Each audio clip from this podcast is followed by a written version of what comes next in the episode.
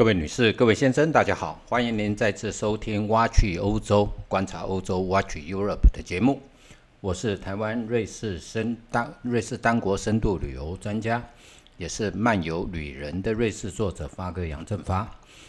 本节目由泰永旅行社独家赞助提供。泰永旅行社是台湾瑞士单国深度旅游专家，也是个有温度。值得信赖的最佳旅游伙伴，泰永旅行社的电话零二二七一七二七八八，官网 triple w 点五幺七六四点 com 点 tw 五幺七六四，我要去瑞士。好，各位听众，欢迎您再次回到挖去欧洲的频道。在上一集的节目当中，我们聊到的是策马特，这个是一个位于瑞士西南部。整个被山所包围着一座，这个我们讲山谷的小村落。这个村落要不是有一座很独特、很独特的山，叫做马特洪峰。这座马特洪峰啊，它除了山形独特，它像是一个自然的一个金字塔一样。除了这个以外呢，它每天在太阳朝阳照射到马特洪峰的时候，它还会产生颜色的变化。这是大自然里面最美丽的，上帝用它的水彩画上的霞光。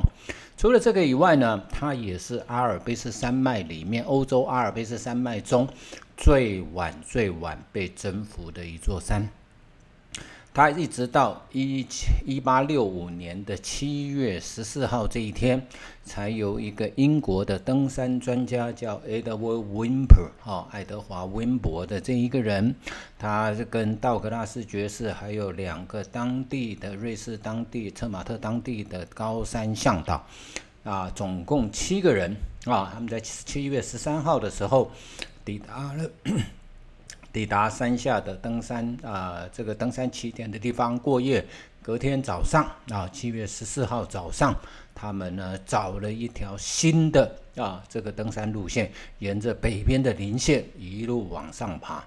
终于呢，在七月十四号这一天成功的登顶。在登顶的同时呢，另外有一队登山队是一从意大利那边要上山。啊，那上到那快要抵达山顶的时候，发觉到温伯哈，Edward Wimper 他们这一个登山队以及抵已经抵达了山顶，所以他们就放弃了登山啊。那 Edward Wimper 在下山的途中，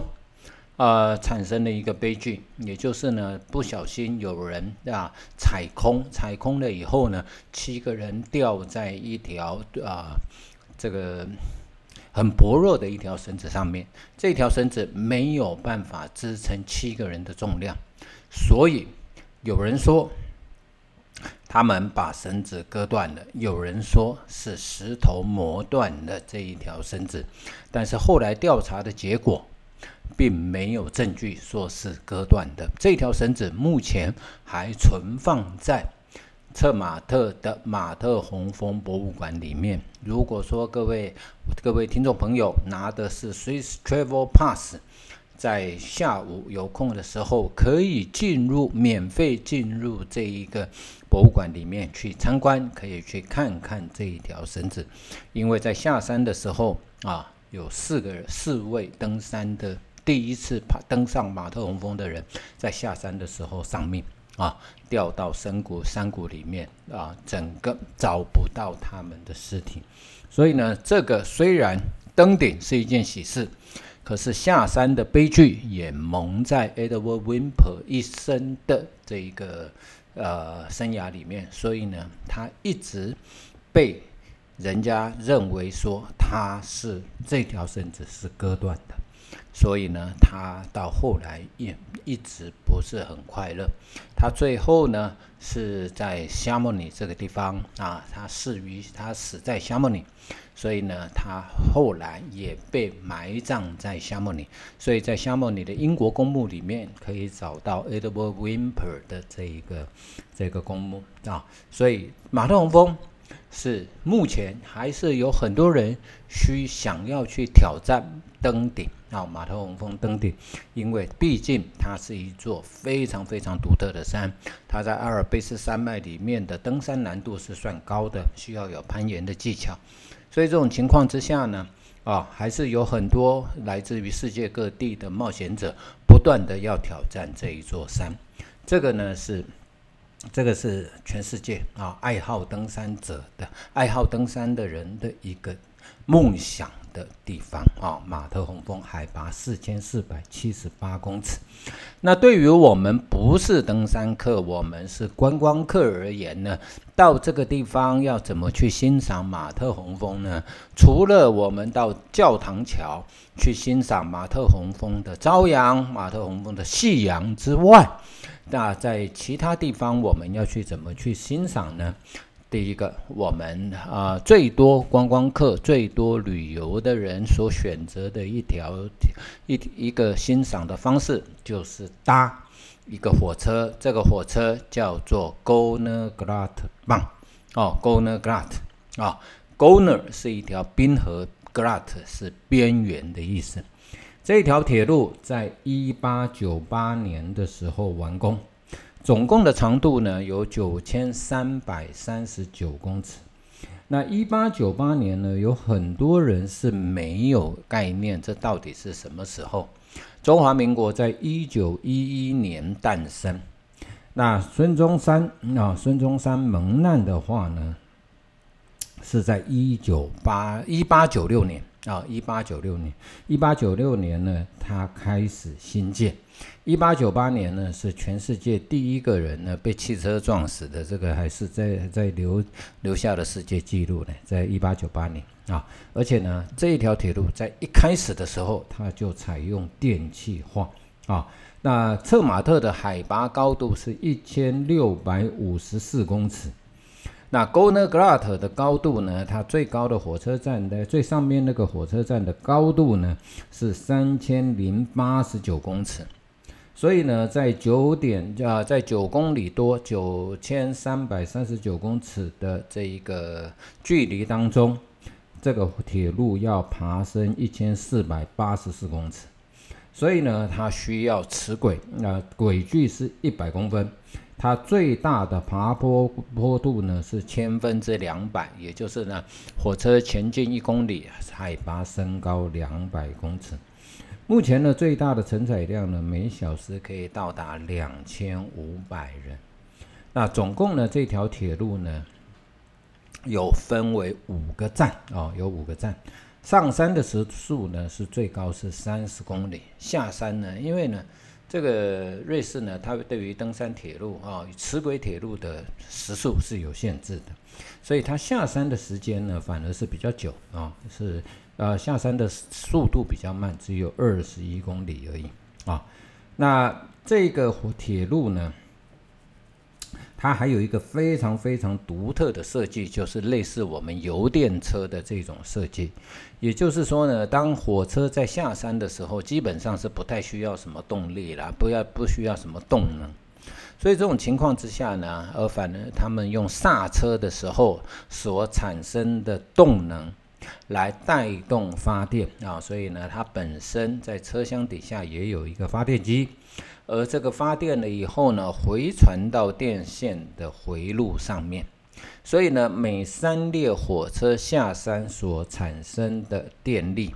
足以带动一列火车上山，所以呢，这是一个非常非常环保的一个设计。瑞士呢，在电能啊，在太阳能，在这些电动绿能方面的这个这个发展还有研究，是比台湾要来的先进的很多。像全世界呢，第一个啊不加油环绕世界的这个飞机啊，都用太阳能的这个飞机，也就是瑞士人的。那瑞士人最新的啊最新的一个设计是。他们希望能够在高速公路上面加盖太阳能板，然后呢，因为呢，在高速公路有卡车，卡车经过的时候呢，那个风阻啊，风阻呢可以带会会有风，有风的话呢，还可以设计旁边呢可以设计这个风电的发电机。所以呢，有太阳能、有风电发电机在高速公路旁边，这样子的话呢，它的绿能啊的发展要比台湾就来的要先进。然后呢，目前这还有另外一个就是呢，当全世界都在发展电动汽车的时候，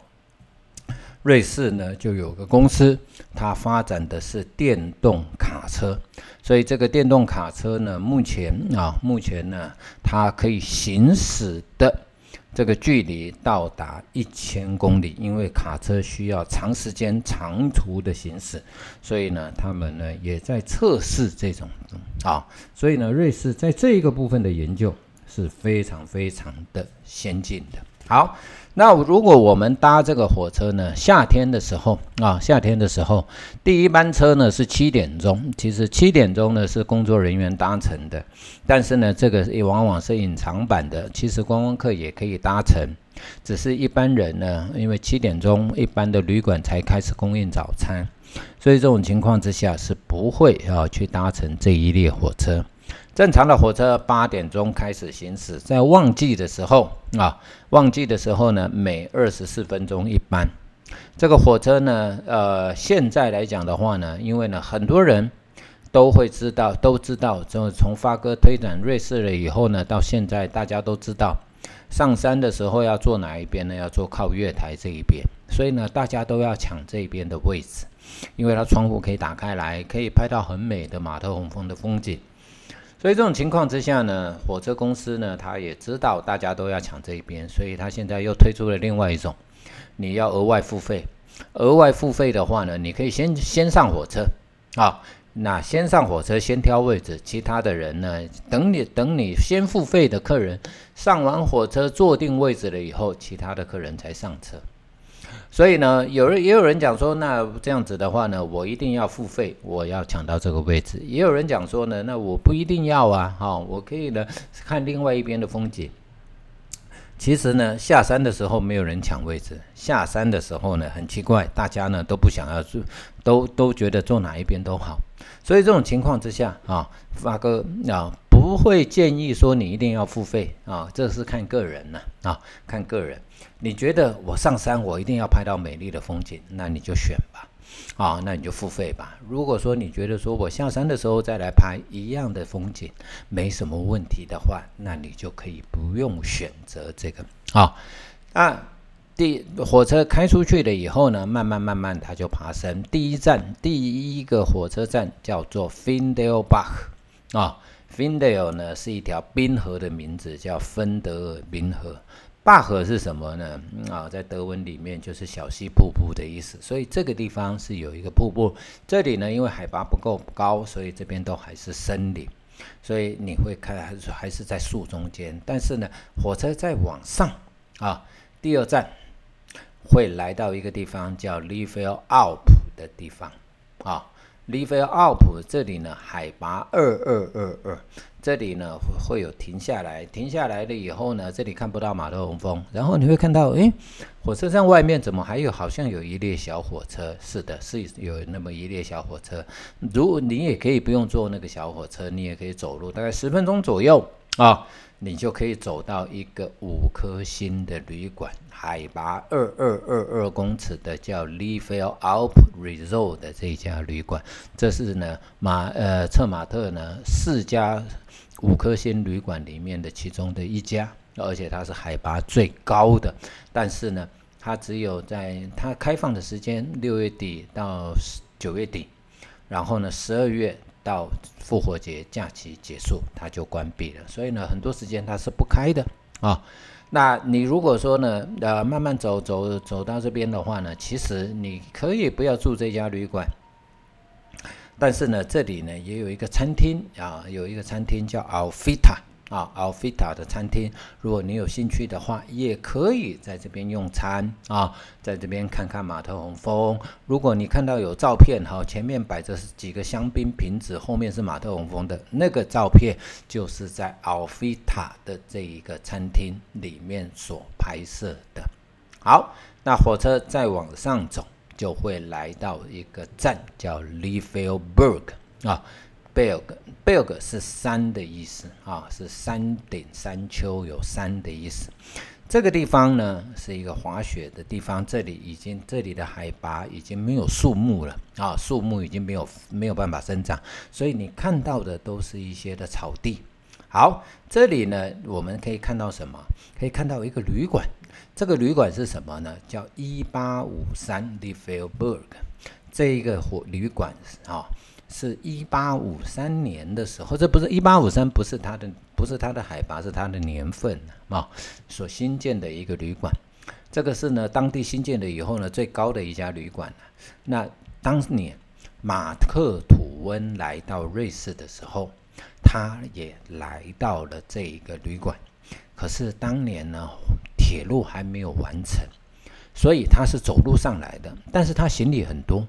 所以他有请挑夫挑他的行，把他的行李挑到这个地方来。那有人留下的一个一个文字记录说呢，他的行李里面呢，whisky 比比衣服还要多啊，所以呢，表示他带了很多酒上来啊，所以呢，马克吐温曾经住在这一个地方，它是一个三颗星的旅馆，可是房价呢也不便宜哦，夏天的时候一个晚上要八九千块啊，那它有一个非常特殊的房间，这个房间呢，它有一个浴缸是设在阳台，Jacuzzi。是设在阳台的，直接就可以看到马特洪峰，所以呢，这也是它独特的地方。在这里可也可以吃饭，也可以喝咖啡，但是一样，它开放的时间也是呢有限的，六月底到九月底，啊，十月初，然后呢，十二月到隔年的复活节结束，假期结束。所以呢，这其他的时间就没有。冬天的时候呢，它是一个啊滑雪的旅馆，叫 Ski In Ski Out，也就是直接就可以出门就可以滑雪。那回也可以直接滑雪滑到啊这个旅馆的门口的叫 Ski In Ski Out 的一个旅馆。好，那火车呢？那在冬天的时候呢，在这里你可以租雪橇啊，雪橇。我们呢不会滑雪的话，就可以坐雪橇带到上面，再往上一个站。这个再往上的一个站叫 Rotenboden，Rotenboden 呢就是红色土壤啊，红色土壤的意思。这个地方也就是我们很多人到了马特洪峰，坐了 g o n e g l a 的这一个火车，都想要去看一个啊马特洪峰倒影在一个蓝色的湖面上的一个风景，叫 Leeville Sea 的这一个地方，也就是在这里下车啊。这个待会再跟各位报告。然后呢，我们的火车再往上就来到了 g o n a g n a t 的这一个火车站，海拔三千零八十九公尺，这个是欧洲最高的露天火车站。在这边呢，我们出了出了出了火车站的以后，我们就可以看到有大批的人呢在那边造马特洪峰。然后呢，你可以沿着它的路慢慢慢慢的往上走。边走边欣赏，其实发哥会建议你往下走会比较好。上去的时候搭电梯，下来的时候再慢慢走下来。为什么？因为呢，你往上走，你可能会背对马特洪峰；你往下走，就会面对马特洪峰。然后呢，上上面就有一个观景台，就一个建筑物。这个建筑物上面就有一个旅馆，叫困。Home Hotel 三一零零，也是一个三颗星的旅馆，只有二十三个房间，那房价也很贵哦，一个晚上八九千块，甚至一万块的一个一个一个旅馆。可是呢，它在这边呢，就可以看到非常漂亮的马特洪峰的黄昏、马特洪峰的日出、马特洪峰的朝阳，这些很漂亮的风景。可是住在这里，很有可能会有高山症的状况。进到这个建筑物里面，一楼呢，我们会看到呢，就是一些纪念品店，还有一个三一零零蓝色的蓝色的底，白色的字，三一零零的一个一面墙，你可以在上面签名。它每年都会漆过一次，然后呢，右手边就会有有厕所。上到二楼是一个自助餐厅，叫 cafeteria，它有座座位区啊，你也可以呢买杯咖啡，然后坐在座位区里面，透过窗户去看马特洪峰，这又是另外一个风景啊。这边啊，你另外一个出口出去呀。它也是一个露天的 terrace 的一个露台，这个露台上面呢，你也可以点杯啤酒，或者是呢点个咖啡，这些坐在这个地方。这旁边呢就是三一零零 c o m Hotel 的柜台，然后还有一个比较高级的餐厅叫 Visa Vis 啊的餐厅，在这一个地方，这是给住客吃早餐，那你也可以订午餐、订晚餐的一个地方啊。晚餐很少了啊。那住在三一零零坤 Hotel 呢，很有可能会得到高山症啊，会有高山反应，这一点呢，我们的听众朋友要特别特别的注意。然后再往沿顺着路往上走，再可以看到另外一个观景台。这个观景台就在这一个这一个三一零零坤 Hotel 的这个建筑物的后面，你还是可以看到很漂亮的马特洪峰的这个。山形，你也可以看到呢。欧呃，瑞士的最高峰叫做罗莎峰，或者是叫做杜富尔峰，啊，海拔四千六百三十四公尺的这一座山。啊，那在它的资料上面写着呢，你可以看到二十九座超过四千公尺以上的高峰。说实在，发哥也不知道哪些山是哪些哪些山是超过四千公尺的，我也不知道了，因为有些远，有些近嘛。啊，它但是还可以看到一瑞士第二长的冰河，叫做 Gonner Glacier，也叫叫叫做葛纳冰河的这个冰河。啊，然后现在呢，它的步道呢是铺设的更好了，所以你可以呢沿着它的步道去参观，然后回到这个建筑物的本身的话呢，旁边有一个教堂，这个教堂叫 chapel 哦。如果说呢蜜月旅行的人呢，可以把你结婚誓词呢再到 chapel 里面呢再念一次。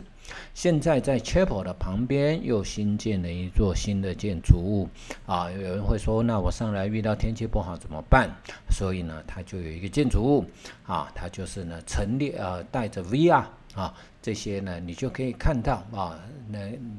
那个虚拟实境的马特洪峰的一个风景啊，所以呢，这个就是 g o n e g l a t 的一条铁路。这条铁路呢，呃，费用当然是不便宜啦，九十几块瑞士法郎。但是如果说你是拿 Swiss Travel Pass 的话，你买这个车票是对折啊，打对折五十 percent off。所以呢，如果说你有需要的话，你你有这个火车票的话呢，记得啊提出来，你就可以拿，你就可以买到这个对折的车票啊。那有人会问说，这个火车票效期是几天？一般来讲，当天有效。你上去了以后啊，有人讲，那我可不可以上上下下？不行，你可以顺向。譬如说我上山的时候 f i n d e l b a c h 下来玩一玩，然后搭下一班车到 l i v e l Up 下来玩一玩，再搭下一班车到。Liverberg 下来玩一玩，再搭下一班车上到 Rotenboden 下来玩一玩，再到 Golden Grat。OK，这个是没有问题。下山的时候也一样，Golden Grat 呢搭到 Rotenboden 下来。啊，然后呢，或者是呃，你可以走到 l i v e l b e r g 或者是呢坐火车回到 l i v e l b e r g 再下来，再上来，然后呢再到 l i v e l Up，再下车，再上车，然后再到 f i n d e l b a c h 再下车，再上车，然后回到策马特。一离开策马特的以的火车站以后，这张票就失效。所以你不能，但是你不能说，哎，我从 f i n d e l b a c h 啊。我我呢，从这个那我们讲呢 l i f e l b e r g 做到 g o n e g r a t 再下来到 Rotenboden，再做到呃 g o n e g r a t 这样子是不行的。所以你一定顺向的时候，每一站都可以停顺向，但是你不能来回啊，你不能来回。所以呢，这一点呢，发哥要跟各位听众朋友特别特别的强调。啊，那这个这个地方呢，一般来讲啊，那夏天的时候，它山上呢是没有树的，所以呢，它的太阳光非常非常的强烈，所以呢，发哥会强烈的建议各位听众，那要记得系戴帽子，要戴手套，最好要戴脚架，手机也好，相机也好，都要戴脚架。为什么？因为有时候会有云啊，云瀑。要拍云瀑的话呢，我们的手机现在都可以做缩时摄影所以呢，你放在那边半个小时，你就可以做到非常漂非常漂亮的缩时摄影。所以呢，这个需要有脚架，所以发哥会建议各位戴脚架、戴帽子、戴太阳眼镜、戴脚架、穿鲜艳的衣服。而这个地方会没有栏杆，还有很多地方网红拍照啊，网红打卡的地方。拍照拍起来非常非常的漂亮，可是那个地方可是会有一定的危险程度，一不小心一失足会摔到山谷底下。像这种地方，它没有栏杆围起来，它也不会禁止你进入。可是当你要走上这个地方拍照的时候，所有的安危你要自己负责。所以这个就是欧洲人、瑞士人他的他的观念。你满十八岁了以后，你是一个成人，你是一个个人，你是一个个体，你要对你自己的行为负责。他不会写说禁止跨越这里，禁止站立这里，禁止怎样，他都没有。